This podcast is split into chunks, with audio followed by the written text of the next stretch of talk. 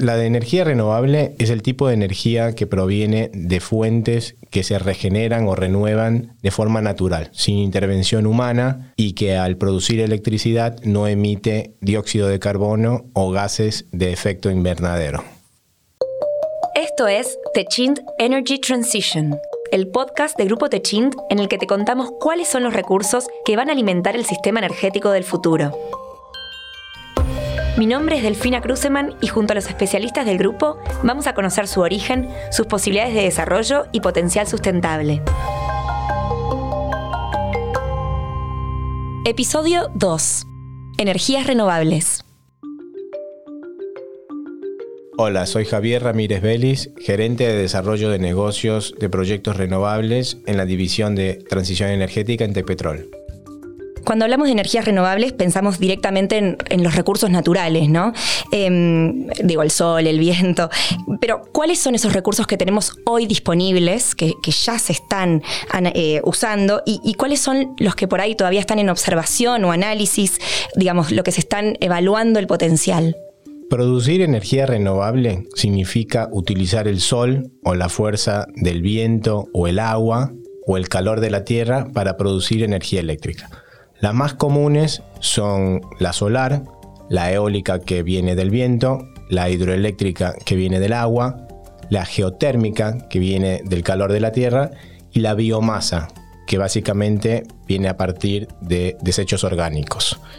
Las más comunes eh, son la solar, la eólica y la hidroeléctrica y quizás donde más innovación se necesita a futuro es en biomasa de segunda y tercera generación y geotérmica. ¿Y hay alguna otra, como te decía, ¿no? En el mapa futuro que digan, bueno, quizás mm, invento, ¿no? Pero digo, como este mineral o algo puede salir de otro lado, o son las que tenemos y con las que vamos a seguir adelante, digamos. Y en principio, sí, donde se necesita más innovación es en, en cómo masificar lo que ya tenemos, ¿no? Porque además de que la energía tiene que ser limpia, tiene que ser económicamente viable y confiable y hoy estas energías son las que tienen un nivel de madurez que permitirían eh, su uso masivo, digamos, de alguna forma. Después hay algunos desafíos respecto de la complementariedad de estas energías con otras fuentes, donde ahí sí vemos que hay cosas interesantes sucediendo. Está buenísimo lo que decís porque justo me das pie a la pregunta que es, bueno, ¿cuáles son las ventajas y desventajas de las energías renovables, no? Bien, las energías renovables tienen muchos beneficios y entre los principales te diría que es el, es el elemento que combate el cambio climático de forma drástica porque reduce la emisión de gases de efecto invernadero eh, de forma muy contundente. Esa es una ventaja principal, te diría. Después tenés eh, su versatilidad, ¿no? Al ser eh, fuentes de la naturaleza, son inagotables, son fuentes de energía que no se agotan y que las podés encontrar en todos los rincones de la Tierra, a diferencia de otras fuentes de energía que provienen de actividades extractivas. Por ejemplo, tenés zonas o países que son productores de energía, otros que son importadores de energía. El sol, el viento, el agua prácticamente está en todos los lugares de la Tierra, con lo cual esa es una de las grandes ventajas. Hablando de desventajas, em, te puedo comentar que quizás eh, la principal es la dimensión de terreno que requiere una energía renovable para poder producir la cantidad equivalente de energía que una planta convencional que puede ser nuclear o a gas. Em, por ejemplo, una planta nuclear de 1000 megas para que una planta eólica produzca la misma cantidad de energía requiere casi 300 veces el espacio que ocupa. ¿no?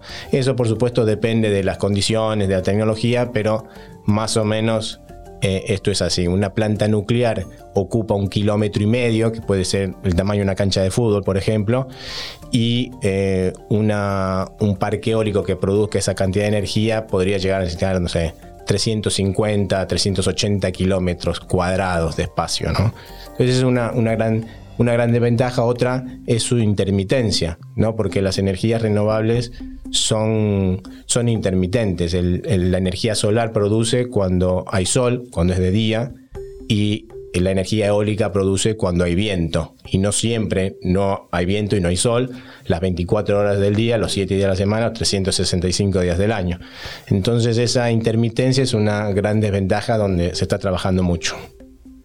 Bueno, justamente otra pregunta es cómo se puede complementar la, intermitencia y también entiendo que eh, hay un, tema de distancia, ¿no? De repente eh, se genera energía eólica en la Patagonia y tiene que ser eh, llevada a las grandes ciudades. Entonces, ¿cómo, ¿cómo se lidia con ese tipo de cosas y cómo se puede complementar para, para mejorar el alcance de las renovables?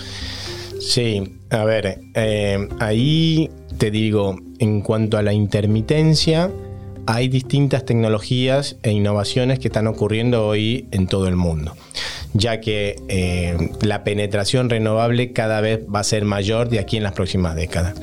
Para citarte un par de ejemplos, uno es el almacenamiento de energía con baterías. Las baterías ya existen. Las baterías de litio, por ejemplo, por su densidad energética, son capaces de almacenar grandes cantidades de energía y por grandes eh, o largos periodos de duración.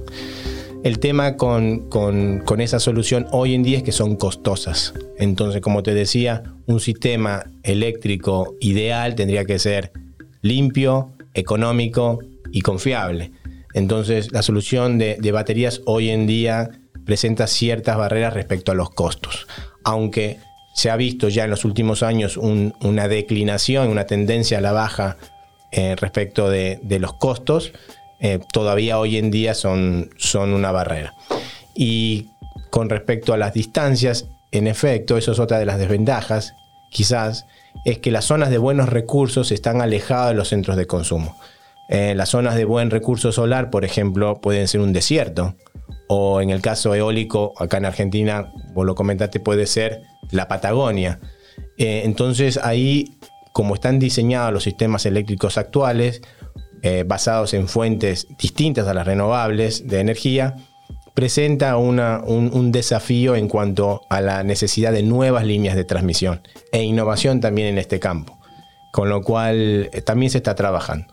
Y por último, eh, te podría comentar algo interesante que está sucediendo, es en la energía nuclear, ¿no? que, que es una tecnología ya madura, pero que también presenta bastantes eh, barreras hoy en día por sus tamaños, sus plazos de construcción que son muy extensos, pueden llegar a durar décadas y son inversiones costosísimas, y donde está viendo innovaciones muy interesantes con reactores avanzados, que son reactores más pequeños, microreactores de 20 o 40 megas o pequeños que llegan hasta 300 megas, que a diferencia de una central convencional de 1000 o 2000 megas. Entonces acá está viendo una, una innovación bastante interesante donde estamos también explorando ese campo. ¿Cuál es la participación de las renovables hoy en la matriz energética? ¿Y, cuál es tu visión? ¿no? ¿A, qué nivel podríamos llegar a mediano y a largo plazo? La energía renovable hoy en día en la, en la matriz energética global representa entre el 10 y 15% de la producción de electricidad. Después cada país por sus condiciones, sus, recursos, estas relaciones varían, ¿no? Hay países que son más productores de hidrocarburos y sus matrices son más dependientes de los combustibles fósiles y hay otros en cambio como Brasil por ejemplo que, su matriz energética es más limpia porque depende más de la hidroelectricidad. El 70% de su, de su matriz es hidroeléctrica. Pero hablando a nivel global las renovables hoy representan entre un 10 y 15% y en función de los eh, objetivos de, combate al cambio climático, se espera que en principio o principalmente la solar y eólica se dupliquen o tripliquen en los próximos 10 a 20 años, ¿no? Para poder conseguir o alcanzar los objetivos que eh, los países, las Naciones Unidas han trazado, se requiere que eh, la renovable cada vez crezca, En, en estas proporciones. Para eso va a tener que lidiar con algunas de las desventajas que recién comentamos. Bueno, me, ganaste de mano porque justamente te íbamos a preguntar cómo pueden contribuir las renovables a la descarbonización de la industria, ¿no? Y en específico, la contribución de Tecpetrol en este sentido. Bueno, en mi opinión, la electricidad es un sector clave para la descarbonización. A nivel de consumo energético global, la electricidad representa un 20%, pero es responsable del 40% de las emisiones de dióxido de carbono.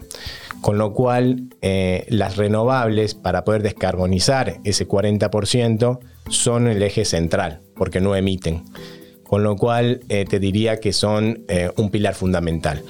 Después hay otros sectores, además del eléctrico, como por ejemplo el de transporte, que necesita descarbonizarse, y ya se está viendo que en lo que tiene que ver a vehículos de pasajeros con los autos eléctricos, ¿no? que ya también son una realidad y cada vez están creciendo su participación eh, cada vez es mayor y ellos dependen de baterías, baterías que necesitan ser cargadas y necesitan ser cargadas con energía limpia, con lo cual la electricidad tiene que venir de fuentes renovables, lo cual para mí eh, es una pieza central. ¿En qué están trabajando entonces en, en Tecpetrol en este sentido?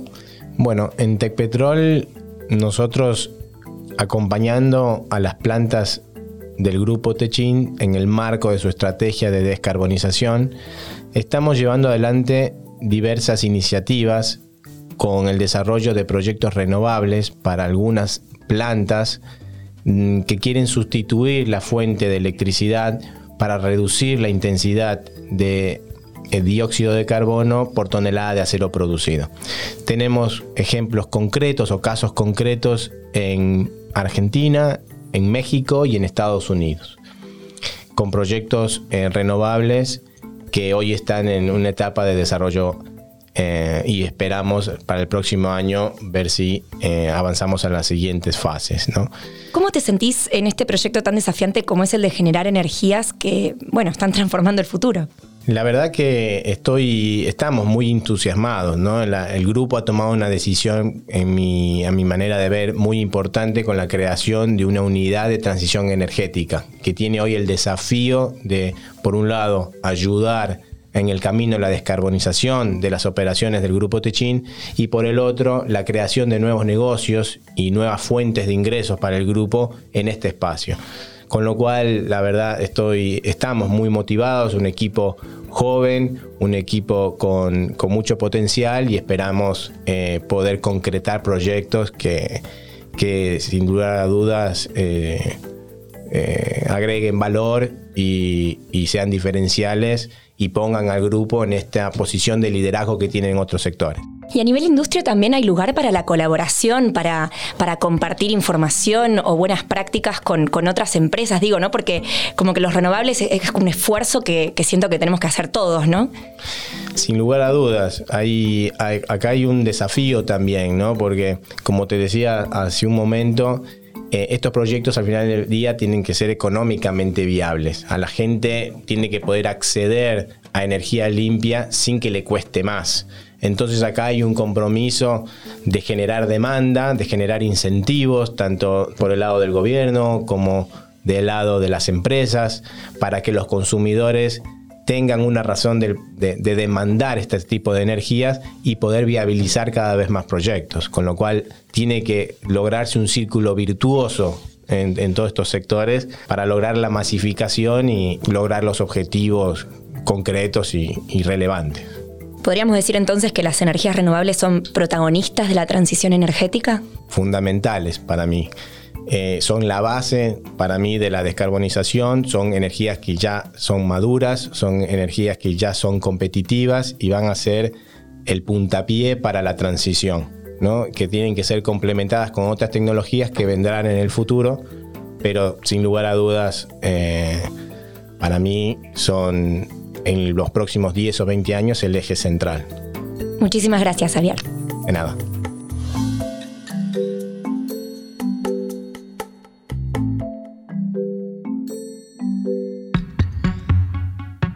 Llegamos al final de Techint Energy Transition, el podcast del grupo Techint dedicado a las energías renovables claves para el futuro del desarrollo industrial.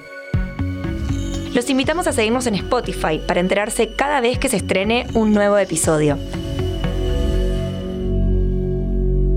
Hasta la próxima.